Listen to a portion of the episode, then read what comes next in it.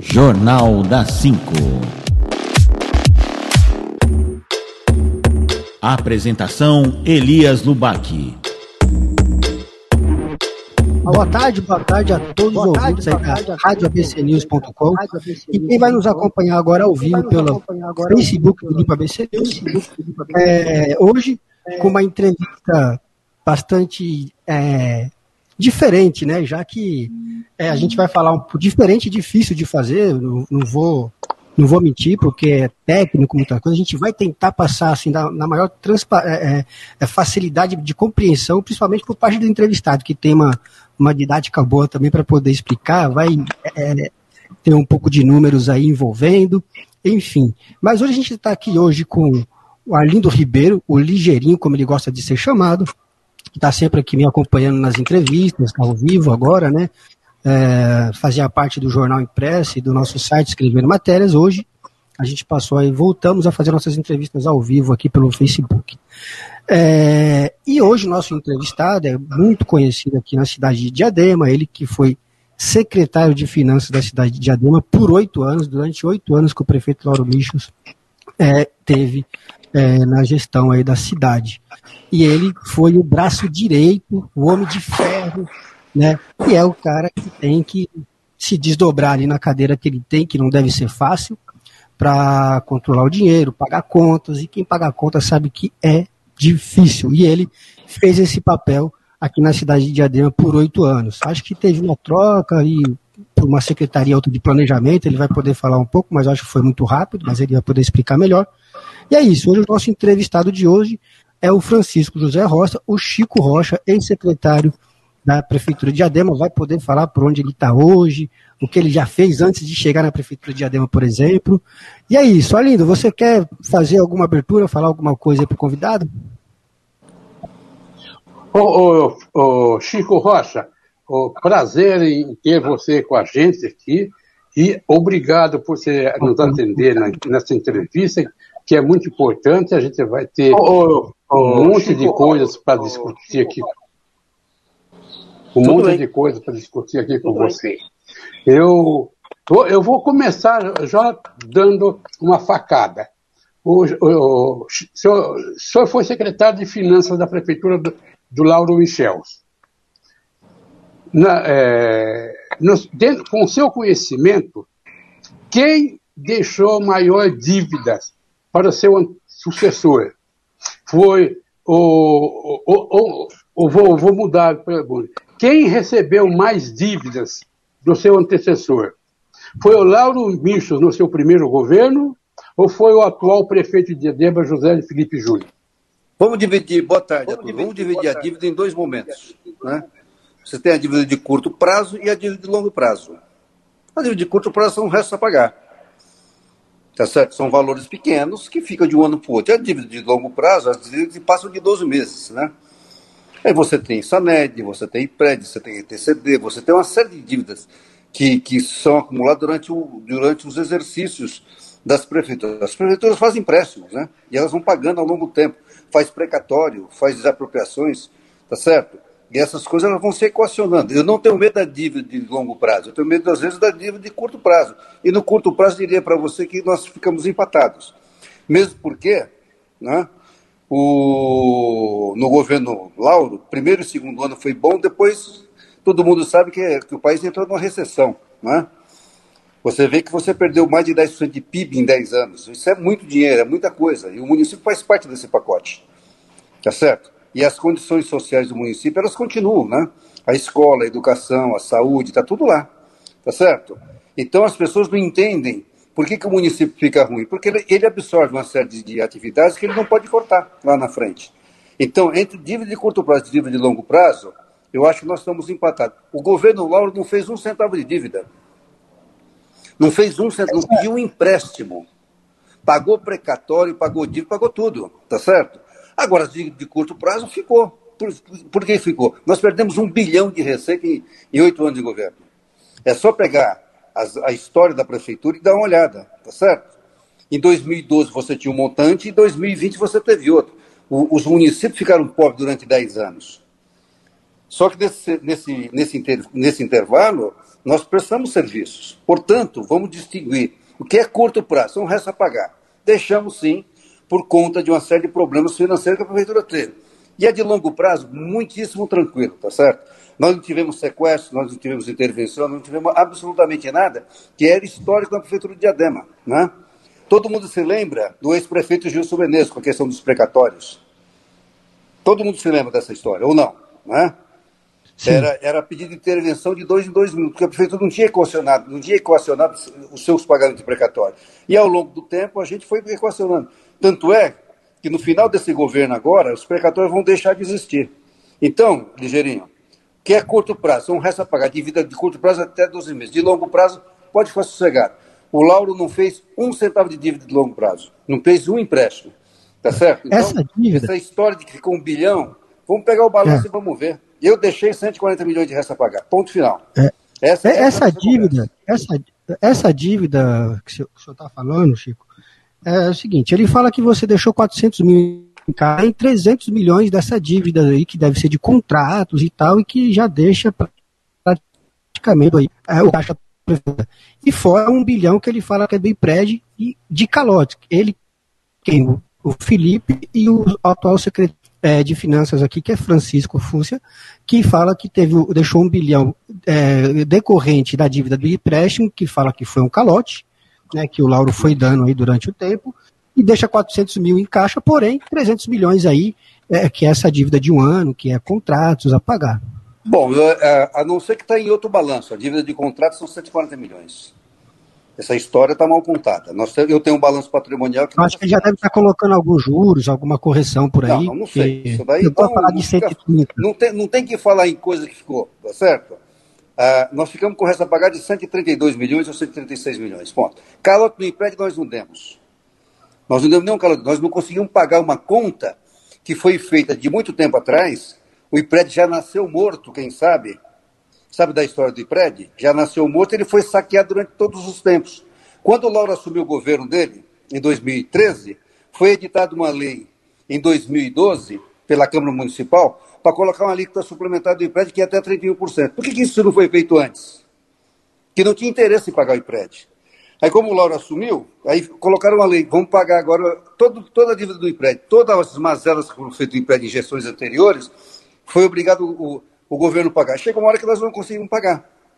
Tanto é que nós fizemos uma, uma, um estudo com a GV e, e apontou por um aporte de 3 milhões e meio. Nós pedimos para suspender a dívida do IPRED, um, um período. E o Conselho Gestor do IPRED não permitiu. E esse ano, que se eu não me engano, passou na Câmara a revogação do, do, da lei de 2012, tá certo? Não foi isso? Sim. Foi revogada a lei de 2012, que ia para a lei de 31%, e também não foi criado o aporte. Portanto, não adianta falar que nós deixamos uma dívida.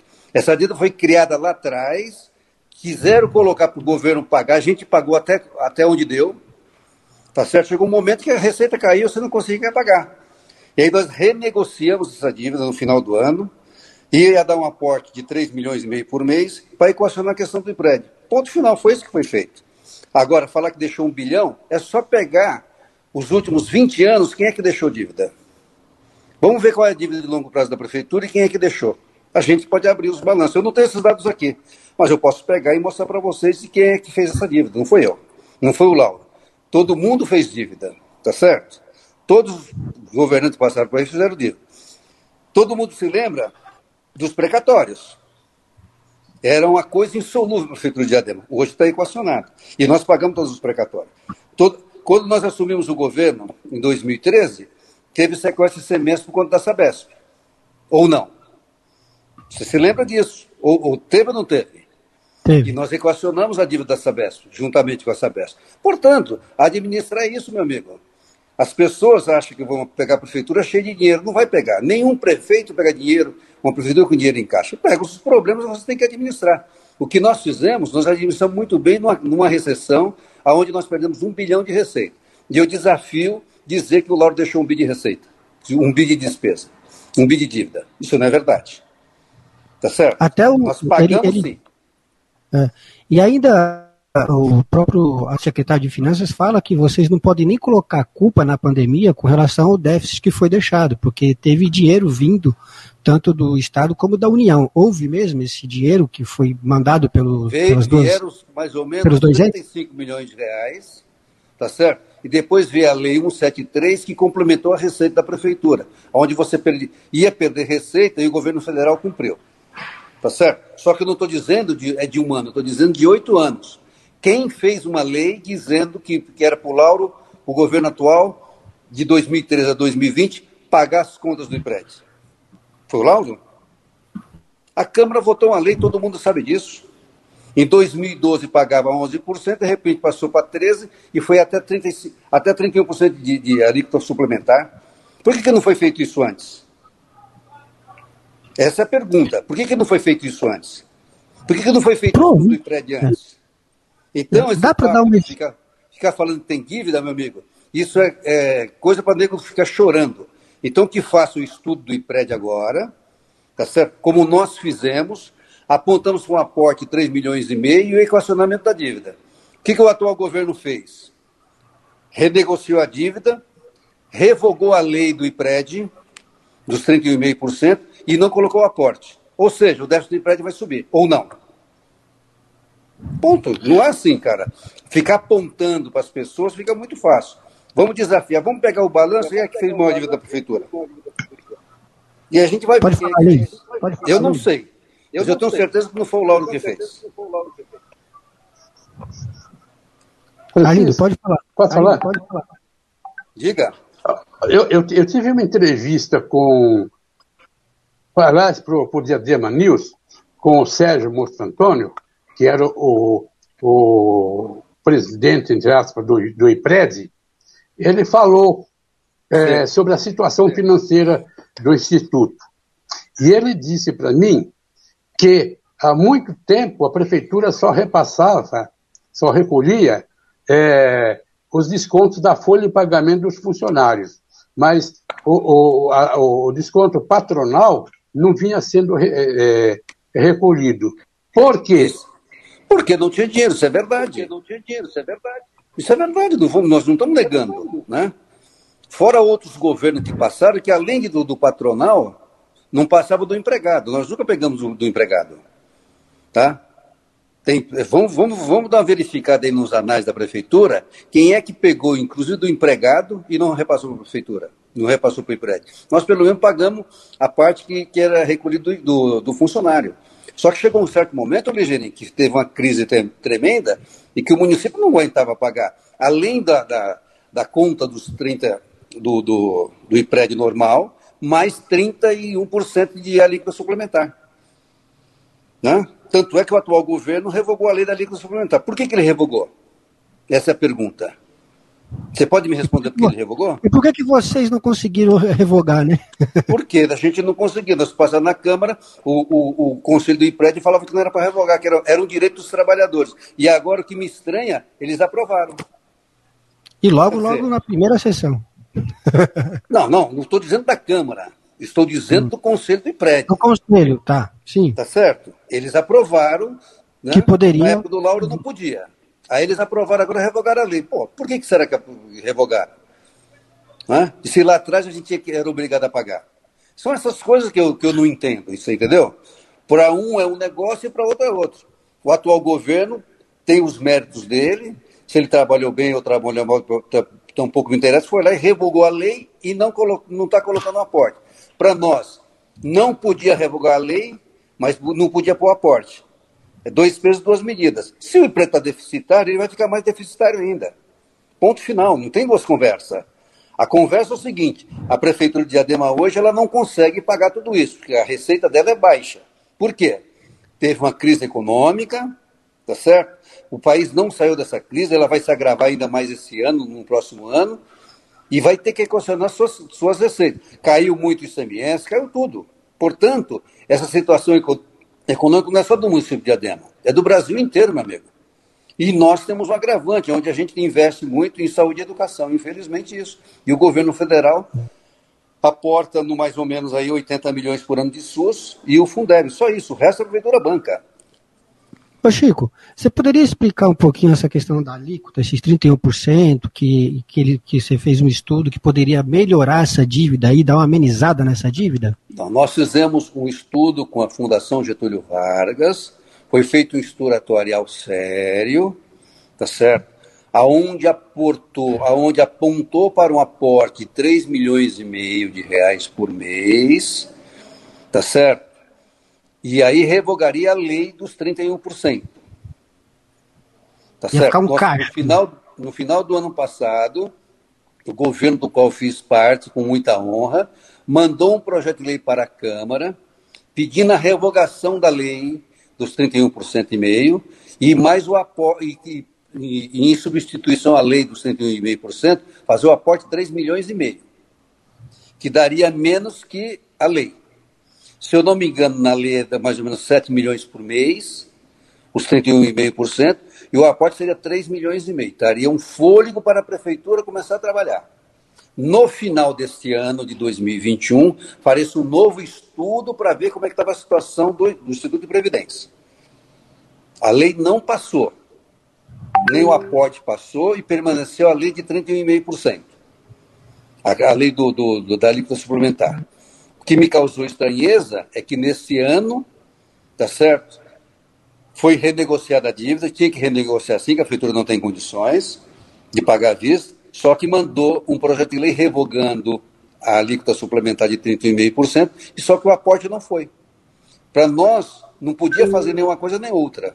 Tá certo? Não, não tem problema. Não estou aqui discutindo a questão política, estou discutindo que para um pode um negócio e para outro não pode. Mas tudo bem. Não, é uma, é uma questão política, de fato. Naquela, enquanto eles estavam, não estavam no poder, não podia fazer. E agora maltratou bastante a era Lauro aí, né? Então, quer dizer, e agora pode dar uma aliviada, o que é bom para a cidade. Claro, poderia ter sido feito antes. Mas, mas a política. conta, mas a conta vai aumentar, né, doutor?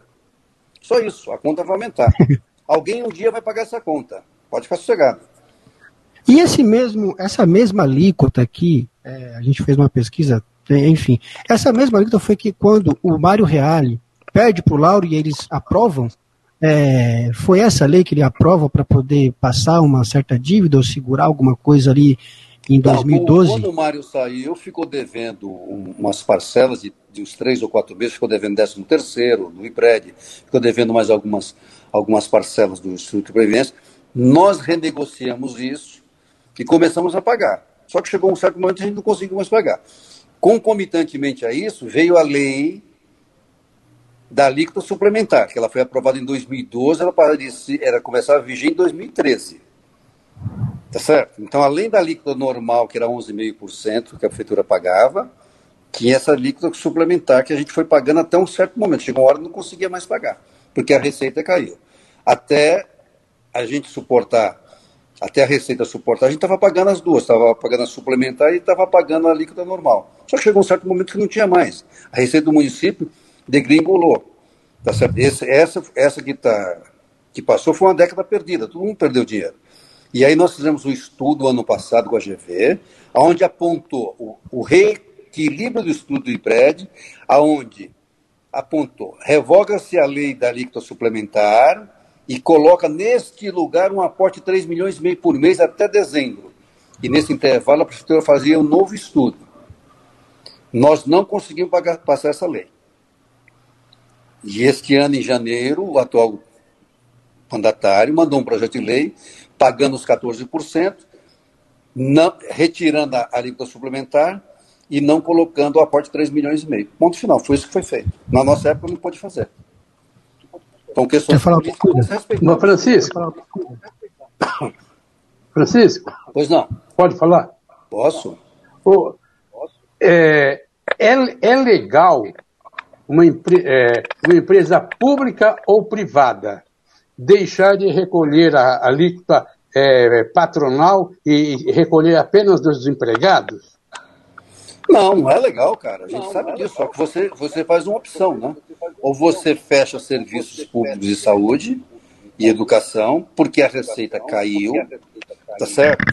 Ou você mantém o Instituto de Previdência. A gente tentou fazer um equilíbrio, só que chega um certo momento que não deu mais. Não é que a gente não queria. Quais são as prefeituras que estão com estado favorável hoje? E pega aí das 5.600 municípios que tem, quais estão? São poucos que tem. Tá certo? Principalmente Diadema, que tem um lado social muito forte, né? Onde você investe 40% do seu orçamento na saúde e quase 30% na educação, e não sobra absolutamente nada. São essas as questões. Não é aqui que você está querendo dar calote para fazer grandes. Não, senhor. Foi feito no momento em que a receita foi caindo. Eu tenho um estudo aqui, vou te mostrar, espera um pouquinho, aonde eu tenho. Tá? A receita de 2012, atualizada a preço de 2020, tá certo? Receita total em 2012 foi 1 bilhão 376 milhões de reais. Total. Não, a gente não pode pegar esse número. E o ano passado, arrecadamos 1 bilhão 164 milhões. Ou seja, você está falando em 250 milhões de reais, a menos. Como é que você faz isso? Onde, onde você tem um número, em 2012 a prefeitura arrecadou, estou falando 2012 que foi o último ano do Mário, a prefeitura arrecadou 450 e 30, 435 milhões de CMS. E o ano passado nós arrecadamos 305 milhões. Por que, que nós arrecadamos 305 milhões? A atividade econômica caiu ligeirinho. É essa que é a grande realidade. E você tem que administrar é, esses problemas. E que ninguém está dizendo que é competente e incompetente, tá certo? Nós estamos dizendo que houve um problema de arrecadação no Brasil inteiro. Concomitantemente a isso, foi aprovada uma lei já em 2012 para aumentar a despesa da prefeitura com o Instituto de Previdência. Foi votada e foi aprovada. E já em 2013 começou a viger. E nós ficamos pagando essa alíquota suplementar até meados de 2017, 2018. Chegou uma hora que a gente não aguentava mais pagar. Paramos de pagar porque não tinha mais dinheiro. Ponto final. Foi essa, essa foi a questão. E aí nós fizemos um estudo. Quem fez foi a Fundação Getúlio Vargas, aonde apontou para um equilíbrio atuarial, um alíquota suplementar, um aporte de 3 milhões e meio para fazer um estudo ainda em 2021 e revogaria a lei dos, que, que foi feita em 2012, onde tinha a alíquota suplementar. Foi essa foi a questão. Qual foi a surpresa? O atual, o atual governo revogou a lei e não colocou a alíquota suplementar. Isso já não é problema meu, é problema do estudo de previdência com a Câmara, não é nosso. Nós fizemos tudo certinho. Só que se você tinha um, já um déficit atuarial, com certeza isso vai aumentar. Alguém vai pagar essa conta, é só isso. Chico, eu queria que você falasse mais um pouco desses 35 milhões. Em quanto tempo foi esses 35 milhões e especificamente o ano passado, quando começou a pandemia? Do que? Do dinheiro que veio? É, da União e do Estado. Não veio, veio. Em março, abril do ano passado, o governo federal e o governo estadual aportaram um recurso para o Covid, que este ano ainda não veio. Se veio, é, veio muito pouco. Fica milhões? claro isso. Hã? São esses 35 milhões? Mais ou menos 35 milhões de reais. E aí depois veio a lei 173, onde ela fez o reequilíbrio da receita pública, e a prefeitura de Adema utilizou esse reequilíbrio todo para o Covid. Ou seja, passou-se uma lei onde dizia o seguinte: olha, a prefeitura não pode arrecadar menos que o ano de 2019. E a União completou esse valor. Tá certo? deu mais ou menos uns 70 milhões, mais ou menos. Entendeu? Eu não sei qual o valor certinho, mas por volta de 70 milhões. Mas os 35 veio 100 milhões a mais, 110, mais ou menos isso. E esse ano não vem, infelizmente não vai vir. Né? Então a prefeitura utilizou este recurso da Lei 173, que era para completar as receitas públicas, e colocou tudo no Covid para as coisas andarem. Foi isso que a gente fez. E não tem nenhuma coisa ilegal nisso daí, entendeu? Só não, mas você ano, por exemplo, poderia, assim, falar para gente onde que foi mais colocado esse dinheiro? Foi tudo para a saúde. Desde contratação, compra de... Contratação, mano. Ô, ô Labuque, um, um leite de UTI custa para uma prefeitura, hoje, nós temos um estudo da Prefeitura de Diadema, feito pela Secretaria de Saúde na época, um leito UTI custa R$ 2.500 com o funcionário da prefeitura. O uso ou não uso, ele custa. Né? E isso é 24 horas por dia. Infelizmente, a pandemia veio e você deve de ter essas, essas, essas despesas, esses, esses leitos, né, para receber os doentes. Infelizmente, está aí. E a gente está vendo aí como é que está esse ano, infelizmente. Vamos voltar no nosso assunto. Né? Veio sim, está nas contas da prefeitura, está tudo registrado. Tá certo? Mas a gente, o que a gente tem que lembrar é o seguinte: esse ano não vem, então esse ano talvez vai ser pior. Mas eu não estou em diadema, estou falando uma coisa que pode acontecer. Aqui em Guarujá, por exemplo, vem 560 mil reais, só isso. E aqui vem 115 milhões. E nós estamos nos virando, fazer o quê? Essa, essa faz parte do pacote do gestor público. Agora, dizer que deixou um bilhão de reais, vamos ver quem é que deixou essa dívida. Vamos apurar quem é que fez a dívida. Eu tenho um certeza bilhão. que o Lauro não fez. Ponto. Deixou sim o resto a pagar, claro que deixou. Disso eu estou falando, 140 milhões. O resto nós não fizemos nenhum empréstimo, amigo. Não pedimos nada emprestado. Pagamos os precatórios, pagamos toda a dívida pública. Todo mês era rigorosamente pago. Só não pagamos o Instituto de Previdência que a gente fez o alongamento, como outros governos também não pagaram. Outros e outros e outros. Ao longo, desde que o Libério nasceu, quase nenhum prefeito pagou. Essa é a hoje, vo... é. hoje você fala que deixou 130 milhões de dívida. Quando não, vocês resto, assumirem. Restos a pagar. Restos, restos a pagar. E quando, e quando vocês assumirem em 2013? 45 milhões, mais ou menos. É, foi pouco. dentro, tá dentro da normalidade, né? 130. 45, é só pegar o balanço patrimonial, 45 milhões. Mas Justo. eu não reclamei disso. Eu só, a única coisa que eu reclamei, quando nós assumimos o governo, é que foi, foi votada uma lei para pagar o empréstimo, as contas do empréstimo no governo do Lauro. Acabou. Até então não tinha sido feito. Eu achei estranho. De repente, você virou agora e falou: agora você vai, a partir de janeiro, você vai pagar mais 31% de alíquota suplementar. Foi isso. Por que, que não foi feito é. antes? Quer dizer, apesar de ter pegado, pegou com 45 milhões, mas também já pegou com uma dívida né, para frente. Sim, o, o, o, a dívida de longo é, prazo não. Gerou uma dívida. Prazo, é uma dívida tranquila. Nós, nós pagávamos 2,5%, 3,5% da, da, de todo, todo mês de, de precatórios. Nós nunca deixamos de pagar precatório. Pagamos PASEP, pagamos INSS, pagamos fundo de garantia, pagamos a dívida consolidada. Todo mês estava pagando. Essa dívida, a prefeitura foi pagando. Né? Quem fez essa dívida? Governos anteriores. Pagamos os precatórios. Todo mês desembolsava, tá certo, por volta de 4 milhões de precatório. Todos os meses, amigo. Sabe o que é isso? Sabe o que é isso? E quem é que fez as desapropriações? Quem o Lauro fez, fez alguma? Não. Isso foi feito no passado. Foi feito no passado. Tá? E quem assumiu a prefeitura assumiu anos e bônus, e nós assumimos essa dívida. Fazer o quê? Tanto é que as desapropriações a partir de 92, 93 eram feitas à vista. São valores é, é, monstruosos que foram feitos lá atrás. E a gente foi pagando.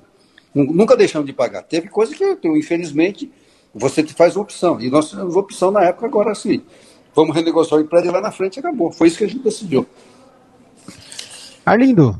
Francisco. Diga. Ô, Francisco. Ó, posso falar? Pode. Pode. Bom, acontece o seguinte: em termos de, de, de dívidas herdadas, o, o governo Lauro, no, na, na, primeira gestão, tinha é, uma dívida de quase 2 trilhões de reais de uma ação movida pela Sabesp. Não sei se já, já acabou de falar, no, não. É, essa, essa dívida foi em razão da, é, da, do rompimento de contrato e outras coisas mais. É, no governo Gilson, foi feita também invasão na, na antiga aviação de Adema e municipal, municip, rompeu o contrato e municipalizou os transportes coletivos, é, criando a ETCD te, é, a, a, teve alguma dívida a esse respeito? Ou seja, os antigos proprietários da aviação de Adema chegaram a ingressar na justiça com ação indenizatória? Sim, isso tem. Sim. Isso tem precatório correndo. Tem precatório correndo. Parte mas foi pago?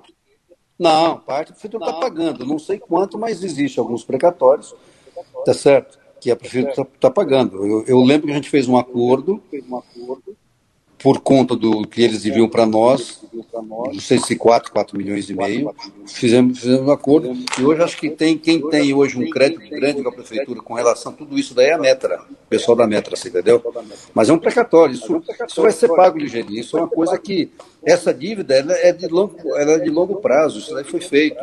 A questão da Sabesp foi a mesma coisa, tá certo? Quando nós assumimos a prefeitura, tivemos sequestro CMS, ameaças toda hora, e aí nós ficamos um ano negociando com a Sabesp para negociar todo aquele passivo, tá? E aí tem que dizer que o Lauro foi foi uma pessoa muito corajosa, negociou com a Sabesp, pegou 95 milhões de reais e fez investimento na cidade e zerou a dívida com esse acordo.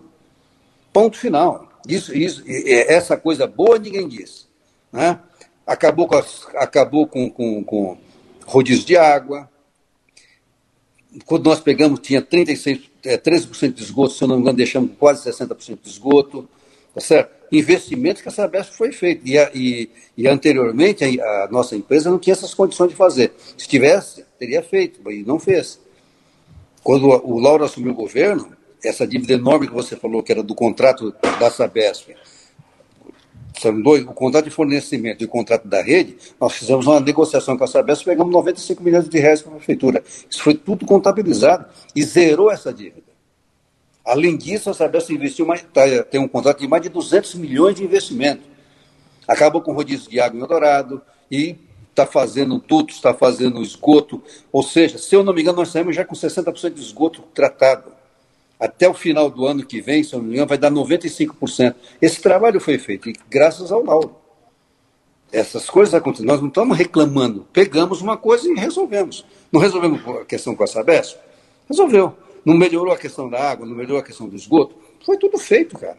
Agora ficar falando toda hora que está devendo, está devendo, meu amigo, as dívidas elas surgem. O que é ruim é quando você pega a dívida de curto prazo. Quando nós pegamos, nós tínhamos sequestro de CMS. Aí é diferente. Você não sabe se o dinheiro vai entrar ou não. E, que eu saiba, o atual governo ficou com. Não, não tinha receita bloqueada em janeiro. Tá certo? Nós não deixamos isso. Está bloqueado do ICMS porque você não pagou uma dívida. Isso não foi feito. Nós temos, nós temos a responsabilidade de saber o que nós fizemos. Todo mundo tem o direito de chorar e reclamar. Eu estou falando que nós deixamos. Não é verdade de um bilhão. Se for verdade de um bilhão, vamos ver quem é que deixou. Tem um desafio. Quem é que deixou a maior dívida? E outra coisa, nós pegamos a Sabesp, resolvemos um problema de mais de 20 anos.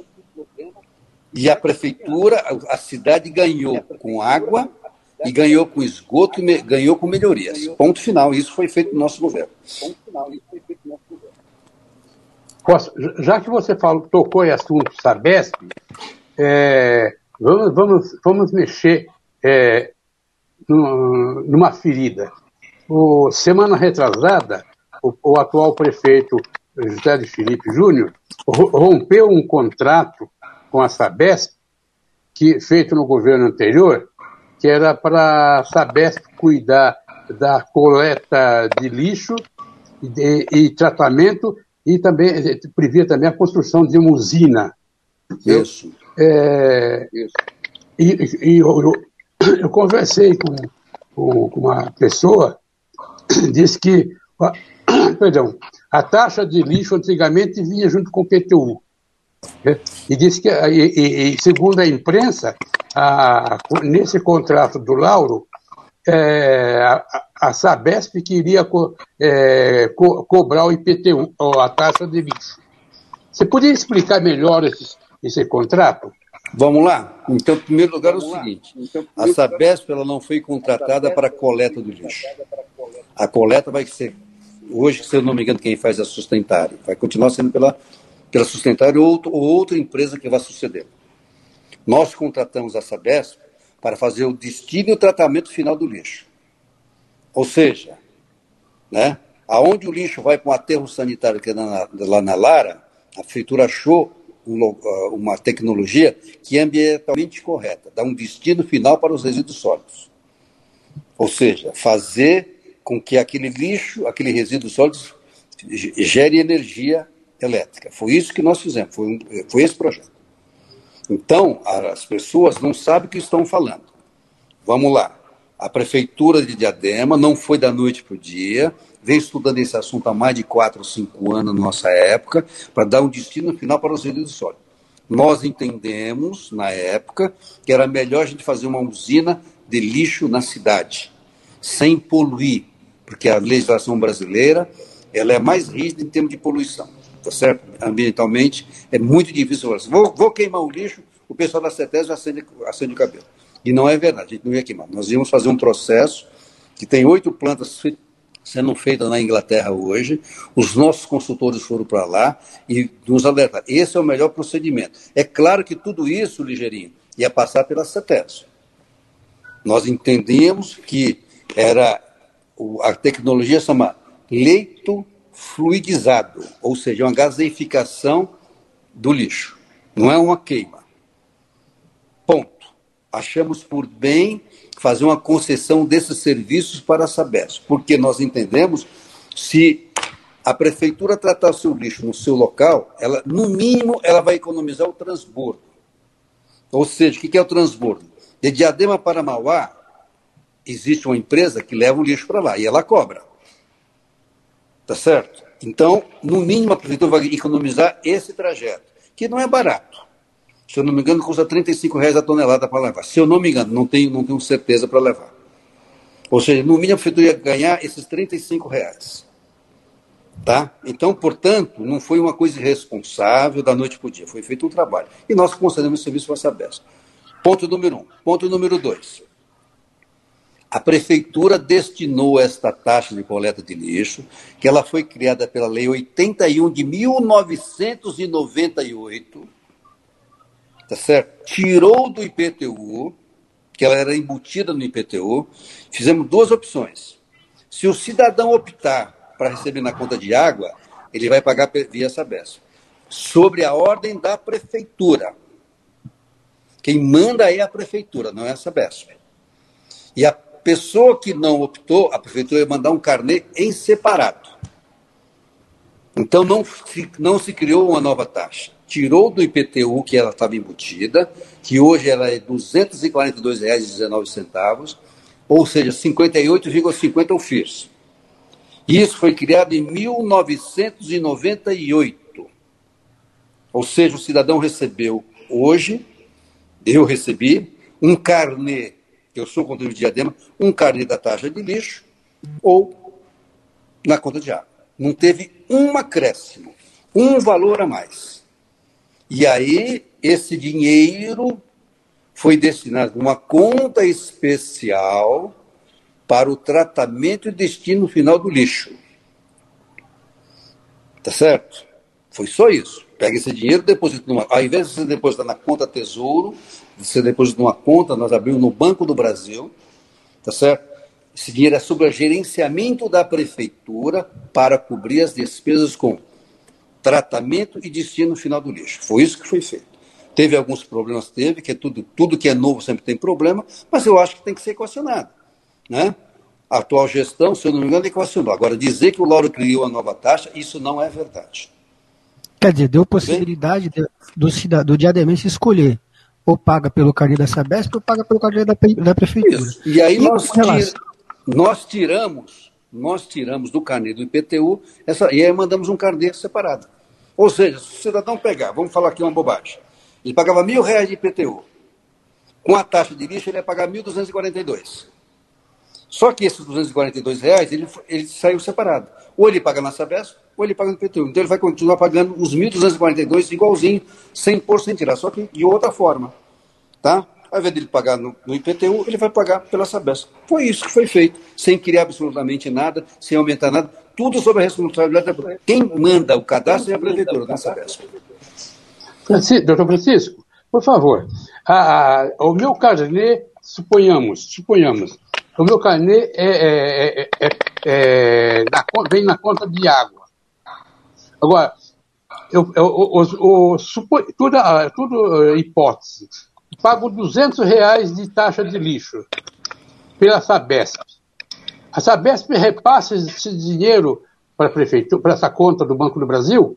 Essa, esse dinheiro é obrigatoriamente depositado na conta do Brasil. Quem assina essa conta é a prefeitura, não é a conta da Sabesp.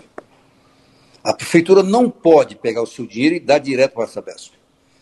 Esse dinheiro é depositado nesta conta e a gente vai fazer um conta de contas. Recebeu, repassa lá. Se o ligeirinho pagou, vai estar lá seu código, vai estar tudo certinho.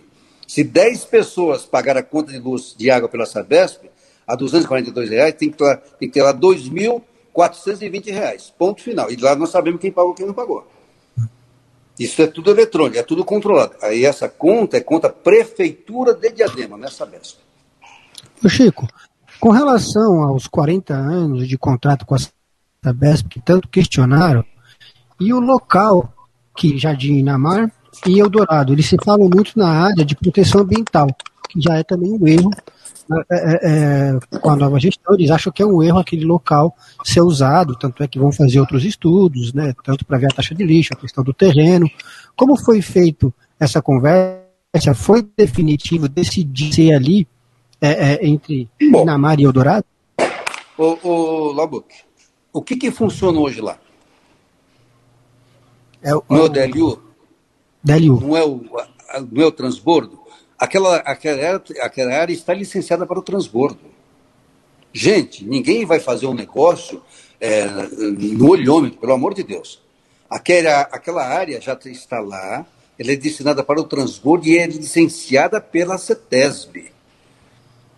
Portanto, a gente ia fazer lá sem a usina, não é queima, não, não, não, tem, não tem poluição. Porque a CETESB jamais iria dar uma licença para você queimar o resíduo sólido. Pelo amor de Deus.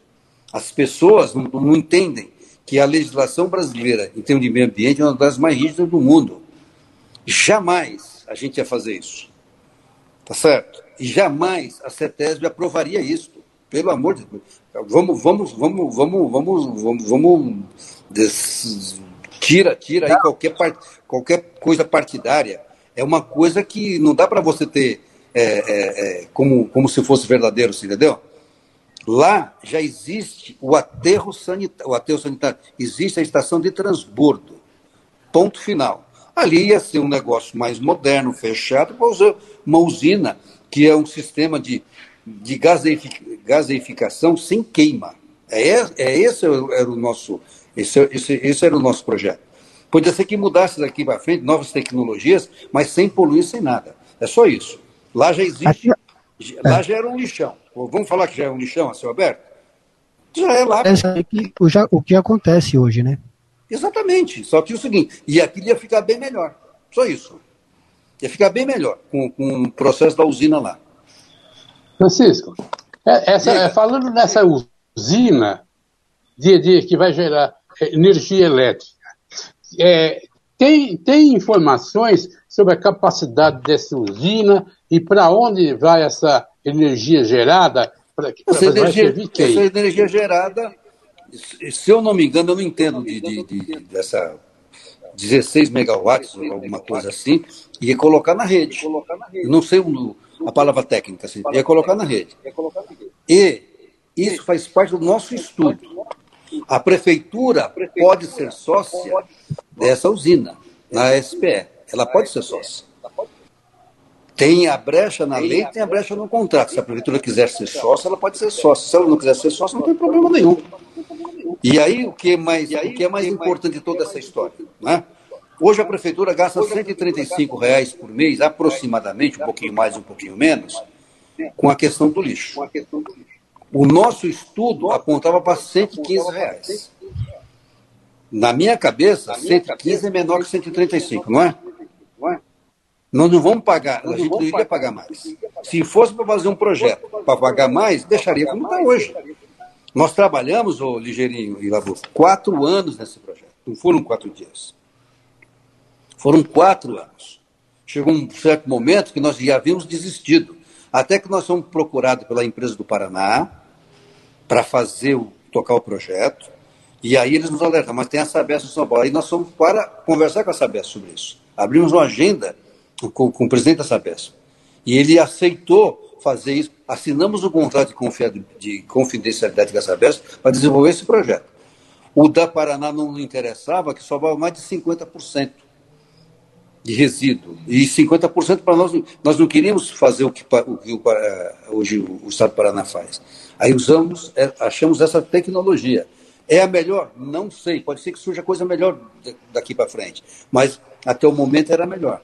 E o que pasme, se eu não me engano, o final de, de, de tudo isso ia sobrar menos de 10% do resíduo. Ou seja, de 400 toneladas por dia, vai sobrar menos de 10, vai sobrar 40 toneladas, que é nada que ia com a terra. Né? E aí nós íamos dar um destino correto e ambientalmente correto para o resíduo sólido. É essa que é a questão, mais nada. Não fizemos é. absolutamente. E aí com custo menor. Fique bem claro. Então está clara a questão da taxa. Nós não criamos uma nova taxa, não aumentamos o valor, ela é de R$ 58,50 58, eu fiz para todo contribuinte. E esse dinheiro ia ser depositado numa conta gerenciada para a prefeitura para suprir a coleta, o destino final do lixo. A coleta e o destino final do lixo. Essa é a nossa conversa. E aí, o, o, a, a Diadema perdendo esse, essa estrutura de usina, que provavelmente ia aumentar a arrecadação de alguma forma, o atual prefeito falou que ia levar para o consórcio para ser discutido, porque é uma pauta que discutido nas cidades há muito tempo. É tirar um, uma benfeitoria, um equipamento, uma estrutura para a cidade e, e levar para outra, para outra é arrecadar? Nós, nós entendemos que sim. Nós, enquanto governo, nós entendemos que sim. Tanto é que essa pauta saiu do consórcio. Diadema não participou dessas discussões. Porque o custo que ia ser feito uma usina para todos os municípios para o município de Diadema ia, ia ser mais caro, e para nós não interessava. Hum, tá. Se pensar em, em termos de custo, tá certo? Essa usina que ia fazer para sete cidades, que ia fazer num, num certo município, que tem uma certa empresa envolvida, ia sair muito mais caro do que tem hoje. Nós fizemos a opção, a prefeitura não vai participar disto, vai fazer o seu plano de resíduo sólido municipal sem falar com a região metropolitana, com a região do consórcio. E nós fizemos essa opção, foi a opção do governo. Se o atual governo quer levar para o consórcio, é problema do atual governo. Nós fizemos a nossa opção. Tá e qual é esse valor? De, que nós entendemos que era melhor. Se eles acham que, é, que não é melhor, revogue a lei e revogue o contrato sem problema nenhum. Só que nós temos certeza que escolhemos a menor. E também pelo preço. Né? A prefeitura ia gastar no mínimo 20 a 25 reais por tonelada que é um valor significativo todo mês para os cofres municipais. Levando essa conversa com o consórcio, qual é o valor? Aumentaria em quanto isso aí? Não sei. Não sei. É, se eu não me engano, aí conversas oficiais passava de 140 reais a tonelada. Passava de 140. Nossa. Eu não de 25 é para 140? É, é, conversa, é conversa, mas eu não vi nenhum estudo, eu não posso estar, estar afirmando. mas a prefeitura de Diadema. Hoje mas a, prefeitura... a gente gasta, iria gastar 115 contra 135, ponto final. Então, por isso não, que nós tá. fizemos essa opção. Ah, tá. Então, ia ficar mais tá... barato para a cidade, ia dar um destino correto para o destino para, para o resíduo sólido. Foi essa a nossa opção, ponto final. Mais nada. Se o atual governo quer fazer, ele é legítimo, ele foi eleito para isso, ele que faça. Nós entendemos que o melhor para a cidade foi aquele contrato assinado com a Sabesp. E acha que é uma besteira revogar? Eu não tenho opinião sobre isso. Eu só acho o seguinte: tem que fazer melhor do que nós propusemos. Só isso. Nós, nós trabalhamos, nós não, nós não fizemos nenhum acordo com. Se a gente quisesse fazer um acordo com a Lara, teria feito, só que nós não fizemos, não fazer isso. O nosso trabalho é fazer um, era fazer, deixar um legado para a cidade. Temos certeza que nós trabalhamos com essa finalidade, temos certeza que foi um, é um projeto muito bem feito, e se o atual governo quiser fazer, ele pode melhorar, ou pode revogar. Não tem, se ele é elegível, ele foi eleito ou não foi eleito. Nós perdemos sim, a eleição. Sim. Né? Tem todo direito. Como, tá. como, como vamos falar da iluminação pública, alguém pode reclamar das 10 mil lâmpadas que nós colocamos na iluminação pública? Sem nenhum ah, custo a mais para a prefeitura? Sem fazer PPP, sem fazer uma série de coisas? Nós pegamos o nosso dinheiro, esse aqui era um. Lógico que era melhor fazer um PPP. Fazer com tudo é, toda a iluminação de uma vez, com dimerização, com, com uma série de outras coisas. Só que a gente não tinha dinheiro para fazer isso. Nós tínhamos o nosso dinheiro para colocar a lâmpada, já com, com suporte para colocar as câmeras, tudo que a gente queria. Lá na frente você ia e, e fazendo novas tecnologias. O ideal seria fazer tudo de uma vez só, só que a gente não tinha dinheiro. Não tinha dinheiro. Então nós fizemos a opção de fazer o mais barato, iluminamos a cidade, demos mais segurança para todo mundo. Foi isso que nós fizemos. Certo, doutores? Ô, Chico, estão falando, eles estão falando muito, o Felipe agora está taxa de lixo. Provavelmente vai ser cobrado lá na frente isso. Tem como cancelar, parar de se pagar essa taxa de lixo e tirar esse peso do contribuinte? Pô, ele pode revogar a lei. E para de pagar, a gente para de pagar a taxa de lixo.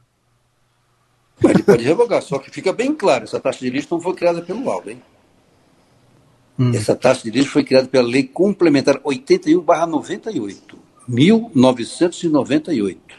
98 era... O Gilson. O Gilson. Isso, não foi o Lauro que criou, né? Então, essa história, não, foi o Lauro que criou, não, não, o Lauro não criou a taxa, renomeou a taxa. De ser taxa de lixo, taxa de coleta de, de, de lixo, está lá, taxa de resíduos, de coleta e destino final dos resíduos Nós só mudamos o nome. Tanto é que o valor ficou igualzinho, só tiramos do carnê de IPTU e colocamos no carnê da Sabesp ou um carnê separado. Foi só isso que nós fizemos. Mais Sim, nada. É. O que, o que eu sugiro era fazer isso, então, já que o munícipe já não está aguentando pagar quase mais nada, apesar de ter, ele suspendeu agora, mas creio eu que vai voltar a ser pago e vai ter que pagar isso atrasado, provavelmente, que cancelasse, revogasse a lei e Mas aí o, essa não sou eu que faço, aí é o, o, atual prefeito, ele que faz. Ah, não, sim, é, eu estou sugerindo. Por bem, ele que faça. eu estou sugerindo ao atual prefeito. Que, que quando você tira isso, isso da, da quem paga todas as contas são os contribuintes, meu amigo. Tá certo? Quem paga todos os impostos, todos os serviços públicos são os contribuintes. O que nós devemos exigir é um serviço de qualidade. Isso sim nós devemos exigir. Quem paga as contas são nós. Você paga ICMS, você paga IPTU, você paga IPI, você paga tudo, cara. A prefeitura não produz dinheiro, né? Tanto é que pelo, pelo novo marco regulatório do saneamento, foi feito em julho do ano passado, é permitido cobrar taxa de resíduo sólido, coleta destino final dos resíduos sólidos. Ponto final. Nós só modificamos o nome, é igualzinho. Quem quiser que faça a conta, viu, Ligeirinho? Pega o seu carnê de IPTU do ano passado e pega o seu carnê de IPTU esse ano. Com certeza, se você colocar a taxa de 242 reais esse ano no carnê de IPTU e pegar o teu carnê de IPTU do ano passado e, colocar, e calcular mais ou menos 4%, vai dar o mesmo valor. Eu não sei se foi 4,2, 4,3 ou 3, não lembro quanto é que foi. Mas coloque em média 4%. Pega o carnê de IPTU do ano passado, mil reais, coloca 4%. Coloca o carnê desse ano e junta a taxa de lixo, vai ser mais ou menos isso que você pagou. Nós não criamos nada e não aumentamos nada. Se nós não estamos na gestão, quem quiser, quem quiser revogar, que revogue. Não, não estamos isso. Essa não é a questão. Arlindo, tem uma pergunta. conversa aí muito forte, inclusive você me comentou que e, o Lauro criou a nova taxa, não é verdade? O, 98 o, o Lauro não era prefeito. Acho que nem vereador era. Nem vereador era. Arlindo. Elias. Arlindo. Tá. O, o, o, Elias falou em revogar essa, é, é, acabar com essa taxa de, de coleta de lixo. Agora, com essa com essa lei, em vários pontos da cidade, a gente já, já se encontra lixo jogado pelas calçadas, entendeu? Quer dizer, sem, essa, sem a cobrança, como a cidade vai ficar? Você tem a resposta, Elias? A prefeitura começa a construção da usina, por exemplo, e aí traz o dinheiro através do resíduo sólido que vai. É, Ô, Elias, isso é uma utopia. Temos que sonhar, linda. A gente tem que tirar o peso da gente, mas sempre vai ser assim. Sabemos disso. Sabemos disso. Ô, Chico, é, queria entrar em outro tema, que é o seguinte: a catraca, a famigerada catraca aqui da, do terminal de Diadema. Deve ter tido algumas discussões. A gente lembra que o prefeito Lauro Mitch foi lá na frente do terminal, é, parou o carro dele lá e não queria que, que aumentasse e tal. É, acha que vai ser solucionado agora? Agora, recentemente, ele falou, o Felipe falou que está conversando com a MTU.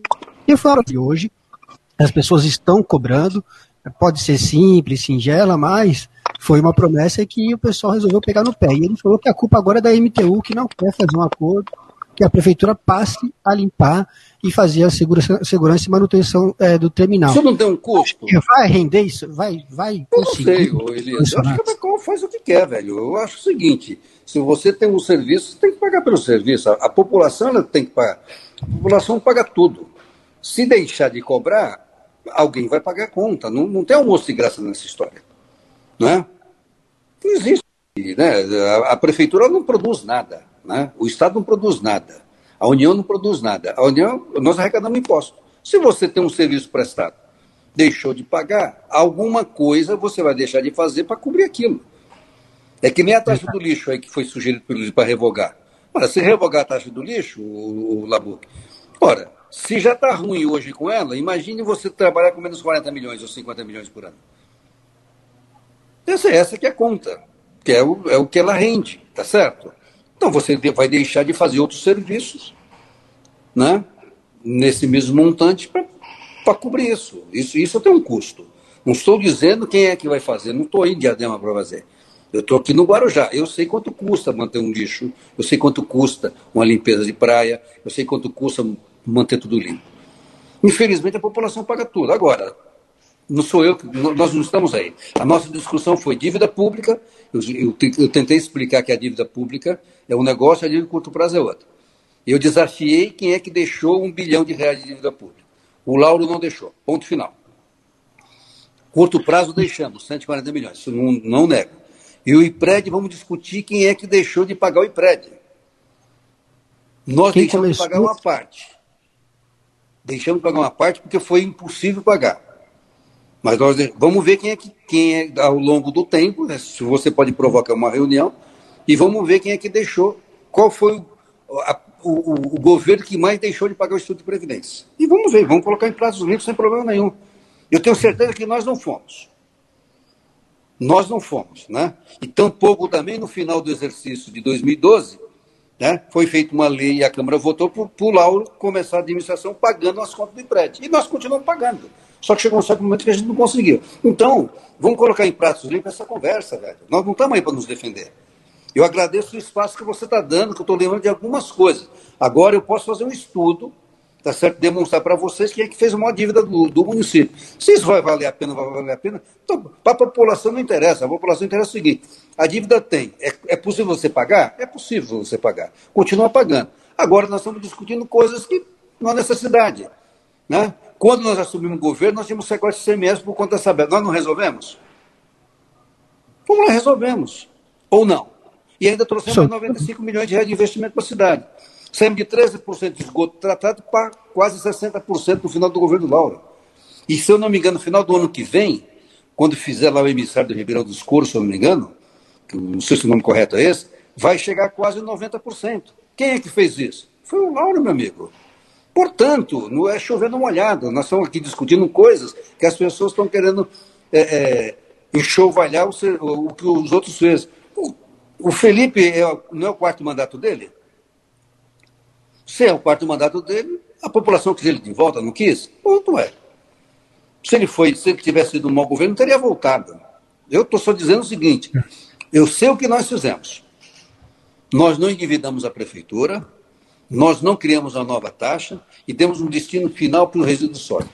Fizemos uma iluminação pública e colocamos quase 11 mil lâmpadas a um custo baixíssimo, tá certo? Utilizando a taxa de limpeza, a, taxa do, do, de iluminação pública. Podíamos ter feito um grande projeto, mas o grande projeto custava 50 milhões de reais. Nós não tínhamos 50 milhões para fazer.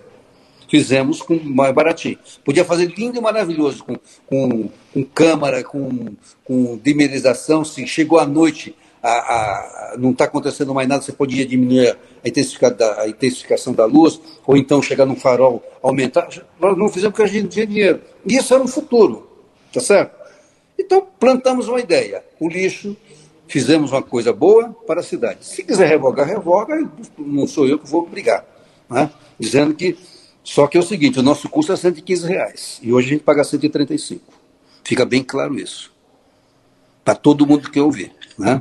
115 é menor que 135, ponto final. Por que, que a gente não fez para 135? O município saiu do consórcio. O município fez o seu plano municipal de sólidos. Porque achava que era injusto pagar um valor acima de 115 reais. Então foi, essa, foi, foi, foi esse o nosso princípio. Se a gente quisesse fazer com valor maior, ia fazer, só que ia, ia, ia viabilizar a prefeitura. E a gente está aqui para viabilizar os negócios. E digo o seguinte: serviço público tem que ser bom, bastante barato. Tá? E nós fizemos sempre, sempre esse lema. Bom, é isso aí. Você tem mais alguma pergunta, Lindo? Não, eu estou. Estou satisfeito.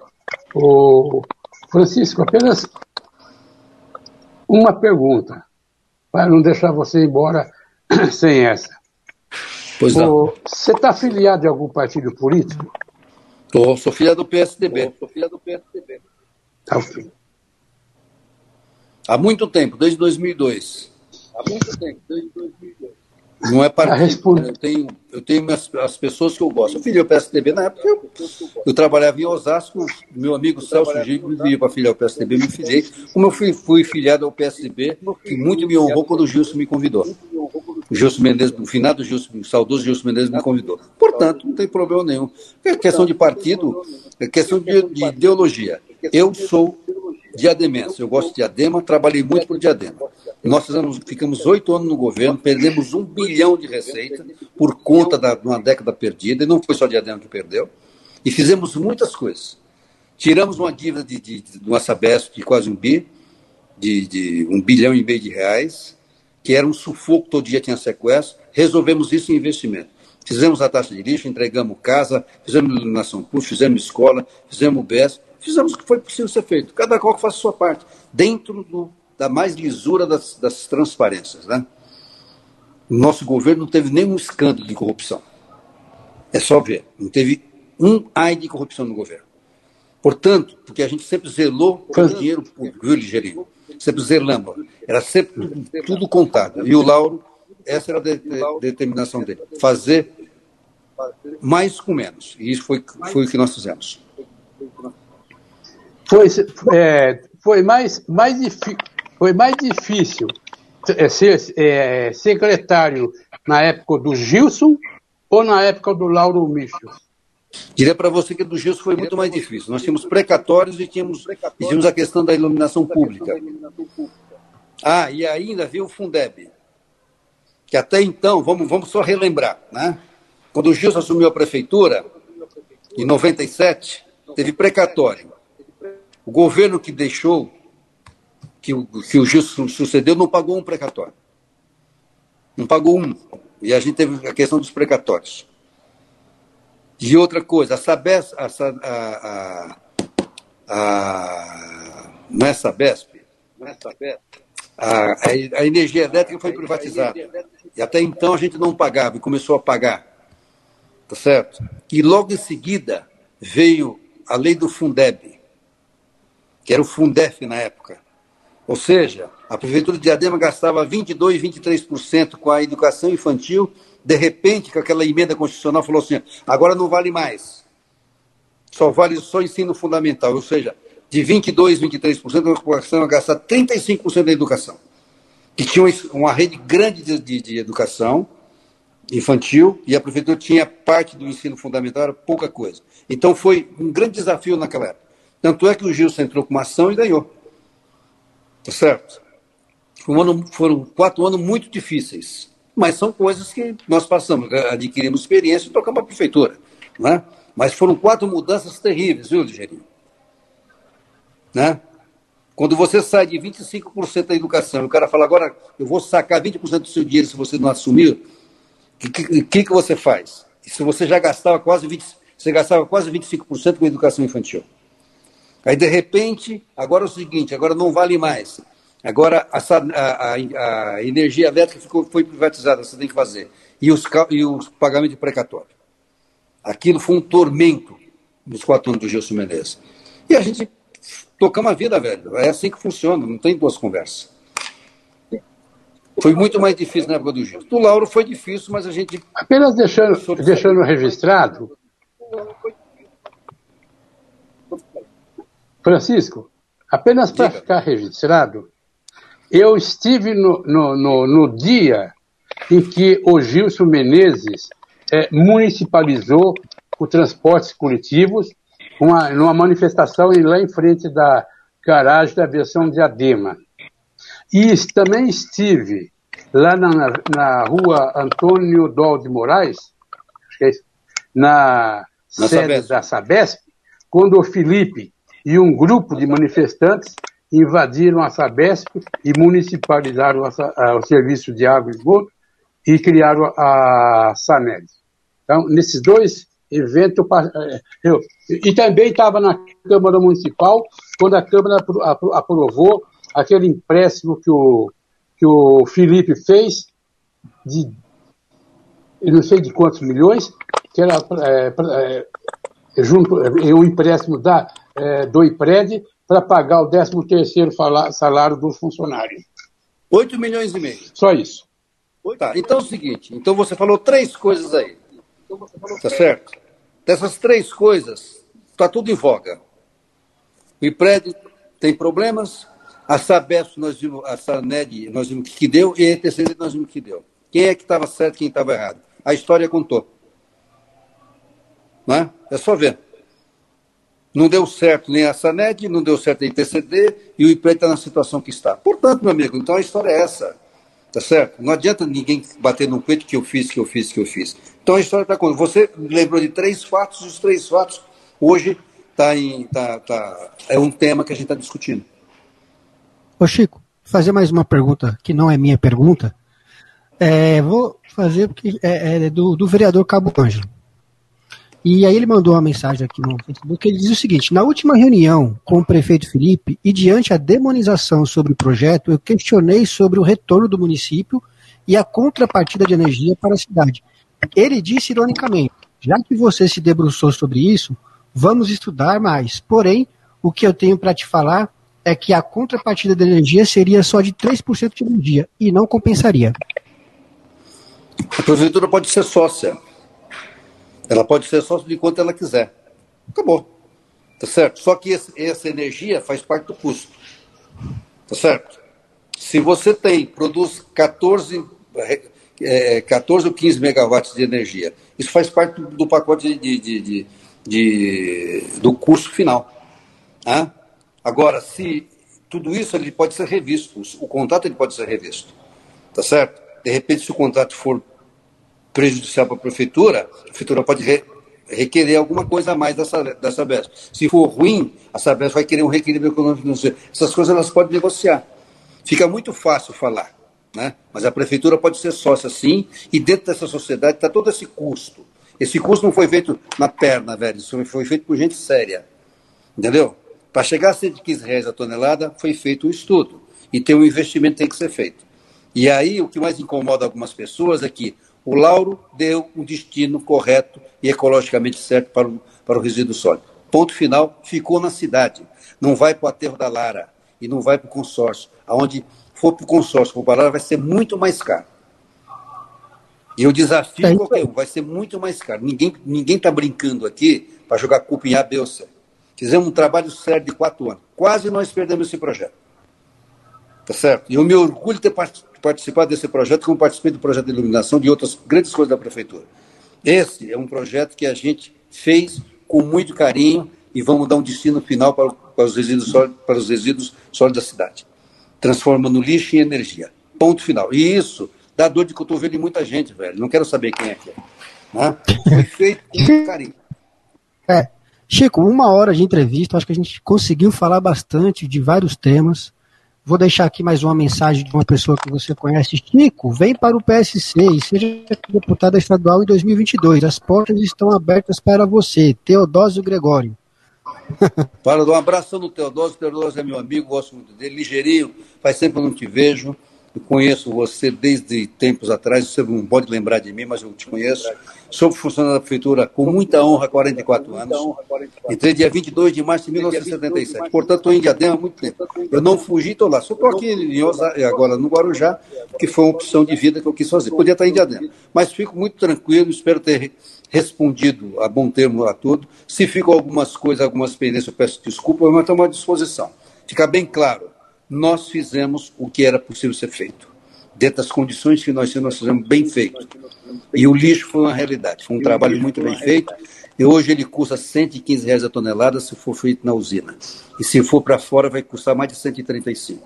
Portanto, é só fazer a conta, doutor. Não é? E nós resolvemos muitas pendências que foram. Dívida tem, nós, isso faz parte da gestão, meu amigo. Cada qual que faz a sua parte. Nós pegamos dívida e resolvemos. Tem que pegar, não foi eleito? É assim, não tem que pegar com dinheiro no caixa. Hum. Vai ficar fácil. Salino, tá lançado, Salino, no dia que vocês quiserem, vamos ver quem é que deixou uma dívida pública. No dia que Apenas uma fofoquinha. Pode, Francisco? Pode. Pode. Pode falar. Olha, quando você foi, eh, você estava na prefeitura, nos oito anos do, do, do Lauro, corria-se informações, fofoca, de que hum. lá ninguém, nenhum secretário, ninguém da, dava é, um pio sem antes consultar você, que você era o prefeito de fato e o Lauro era o prefeito de direito. Tem verdade, tem, tem, tem, tem procedência essa, essa fofoca? As pessoas falam muita bobagem, né? Eu sou um cara muito íntegro, muito sério no que eu faço. Eu, eu, fui, eu fui, ajudei o Lauro a fazer uma boa administração. Essa, é, essa era a minha função, ajudá-lo a fazer, como todos os secretários ajudam a fazer. Se eu tinha mais voz ou menos voz, cada qual tem seu limite, meu amigo. Se foi me dada uma oportunidade, eu exerci com, com, com plenitude. Nunca desrespeitei o Lauro. Eu nunca entrei na sala do Lauro sem ser anunciado. Nunca. E sempre pedi permissão para ele para fazer as coisas. E ele me dava carta branca para fazer o que era para ser feito. O que era para ser feito, ele fazia acabou. Mas o que ele me passava, eu fazia com maestria. Essa, essa, essa foi a nossa função. Se me foi conferido isso, a gente fez. Ele me conferiu para tomar conta das finanças, nós tomamos muito bem. Me conferiu para fazer, coordenar esses projetos, juntamente com o Fernando, com o Zé Marcelo, outros, outros colegas da iluminação, a questão do, da, da da usina e outros projetos que foram feitos, foram feitos com quatro, cinco pessoas que levaram a administração a bom termo sob a égide e a maestria do Lauro. Ponto final. E as pessoas se incomodam com isso, eu não posso fazer nada. Você sabe que o, o prego mais alto é que leva a primeira martelada, né, Ligeirinho? Sabe disso, né? É, Lauro, o, o, o, Rocha, lá na prefeitura, quando, nos oito anos de governo, você é, tinha o Lauro como seu genro ou como prefeito? Eu tinha o Lauro como prefeito. o Lauro era meu genro depois das seis. Eu sempre tratei o Lauro como senhor prefeito. E, aliás, ele fez uma belíssima gestão, não só eu ajudando, todos os secretários que passaram lá ajudaram muito. Inclusive alguns que saíram ficaram falando bobagem, né? Mas ajudaram bastante. Saíram, né? Ficaram falando um monte de bobagem, como se, se, se fosse, enquanto ele estivesse lá, estava bom. Foi embora, ficou tudo ruim. Né? Você sabe de que eu estou falando. Três ou quatro saíram ficaram falando bobagem. Mas tudo bem, faz parte do jogo. Né? Quando você sai de um lugar, deixa um legado. Nós deixamos um legado. O Lauro Seu Diadema deixou um legado de honestidade, de trabalho e de competência. Isso foi feito. E, ó, Ligeirinho, mais uma vez, saúde pública não se faz só com médico. Nós deixamos com quase 60% de esgoto tratado da cidade, quando era 13%. Graças à intervenção desse menino, esse menino chamado Lauro Michos, que foi lá, brigou com a Dilma, na, na época que era presidente da Sabesp, para pegar os 95 milhões de volta, que a cidade tinha direito. E investimos na cidade, recapemos a cidade, pintamos, colocamos iluminação, enfim, fizemos o que era possível ser feito. Essa foi o nosso legado. Só não fizemos uma frustração minha de não conseguir fazer o hospital porque o governo federal não, não nos ajudou. Mas a gente deixou tudo preparado. Essa, essa foi a nossa missão. Eu tenho certeza que o povo de Adema sabe do, do, do, do esforço que nós fizemos. E o Lauro, Chico, a última, a última pergunta. Faz parte desse processo. Senão a gente vai fica umas duas horas com você. Hospital de campanha, por que, que não. Por que vocês decidiram não criar, por exemplo? Não montaram. Porque, porque o, valor era muito alto e não havia necessidade. Nós tínhamos condições de fazer. Nós alugamos os, os leitos de, de, outros hospitais que eram muito mais baratos. Essa, essa foi a nossa linha. Por que, que eu vou pagar 8 mil se eu posso pagar 4 mil? Para quê? Que nós resolvemos isso daí. Nós não tivemos nenhum problema com o Covid lá, tivemos problema sim, obviamente, mas nós resolvemos os nossos problemas. Quando, quando o hospital foi insuficiente, nós alugamos um, um, um, é, leitos de outros hospitais particulares, pagando bem mais barato. O valor mais caro foi R$ 3.600. Esse foi o valor. No hospital de campanha custava 5, 6 mil. Para que, que eu vou fazer? E eu não tinha dinheiro? A nossa gestão, sim. A, a ordem do Lauro é faz mais com menos. Essa era a ordem, porque a gente não tinha dinheiro. E nós tínhamos equipe de saúde, o Lauro com, com muito fervor. O rapaz é novo, tem, tem 38 anos, pô. Sangue na veia, né? Falou, eu não quero sobrepreço, eu não quero nada na saúde, porque na pandemia você não pode pegar um centavo de nada. E foi feito isso. E, aliás, nós, nós não tivemos nada de corrupção no nosso governo, cara. Não houve uma mancha, um comentário que tinha um sobrepreço no governo Lauro. Vocês estão aí de adema oito anos, vocês viram isso daí. Nunca teve. Portanto, isso, isso não é, isso não é legado, isso é, isso tem que ser feito, né? Isso é, isso é do administrador público. Mas a gente sabe como é que funciona. Nós não fizemos porque não, não houve necessidade e tivemos chance de fazer com outro preço. E nós não queríamos. Nós não vamos fazer esse plano de campanha para gastar 8 mil reais. Chegaram a oferecer e nós gastamos quatro paus, 3.600, se não me engano, para alugar o leito deixado lá para um hospital aqui próximo de Adem que usamos pouco, mas nós usamos. Mas, graças a Deus, saímos com a cabeça erguida. Fez uma live, ele fez uma live. É, o Felipe fez uma live falando que o hospital, que o, as UTIs que o Lauro estava falando que estava montando, que ele chegou a fazer vídeo foto, era uma farsa, que ele foi feito, aquela foto foi feito outro lugar, que quando ele chegou lá nem colchão tinha. Bom, eu não sei se era uma farsa, nós deixamos 20 UTI montada. Ponto. 20 UTI feito, eu paguei o empenho, deixei tudo pronto. Ah, faltou, falta montar, né? Faltou pouca coisa, mas já estava feito, velho. Não adianta. Né? Falar que não foi feito, mas não está sendo utilizado. Vai lá nas UTIs, vê o que foi feito a mais. Tinha os respiradores, tinha tudo lá, tinha todos os aparelhos. Pô, não deu tempo da gente montar, porque terminou no dia 28 de dezembro a obra, os equipamentos estavam lá para montar. Os médicos estavam lá, estava todo mundo lá. Né? Fica fácil tirar. Mas tudo bem, eu acho que ele fez a parte dele. Mas que nós deixamos feito, nós deixamos. 20 UTIs, doutor. 20 é ruim. É, isso incomoda as pessoas, isso incomoda a grande maioria dos políticos. Mas o menino fez. O Lauro fez. Ponto final. Chico Rocha, muito obrigado, pela sua, muito obrigado pela sua entrevista, por ter aceitado aqui. As pessoas sabem que você fala muito pouco na imprensa, é um cara mais reservado. Agradeço muito pela oportunidade também de ter, pra, de, de entrevistá-lo. Tá? Muito obrigado, bom trabalho aí no Guarujá. E estamos à disposição. Quando quiser, a gente vai falar. Obrigado. A gente, a gente não Tamo faz esse debate com os secretários. Estamos à disposição aqui também, no dia que vocês quiserem. Obrigado, Ligeirinho, por fazer tempo no TV. E você também, Labuco, no dia que você quiser, vem aqui tomar um café conosco. Estamos aqui à disposição. Tá bom? E o desafio está feito. Vamos ver quem fez uma dívida pública do, do município de Adema, eu, eu, me proponho a fazer. Ponto final, só querer marcar. Vamos colocar o pingo nos dedos, amigo, não tem problema nenhum. Quem não deve, não Exato. teme. Não deve, não teme. Vamos ver se, se rola esse Vamos ver se, se rola esse é. Obrigado, Francisco Rocha, pela sua é, atenção em conceder essa entrevista, entendeu? É, obrigado, inclusive, aquele papo que eu tive com você, que, que eu liguei para você, você conversou comigo, né? Se bem que tá naquela conversa estava, estava bem, mais, bem mais quente do que hoje, né? Obrigado. Mas, e, e, também obrigado também para minha querida amiga Vilma é, Michels, que está nos assistindo. Tá bom. Obrigado, e, boa tarde aos, a todos. E aos demais é, telespectadores e ouvintes da rádio é, de, é, Diadema News. Muito obrigado, Chico.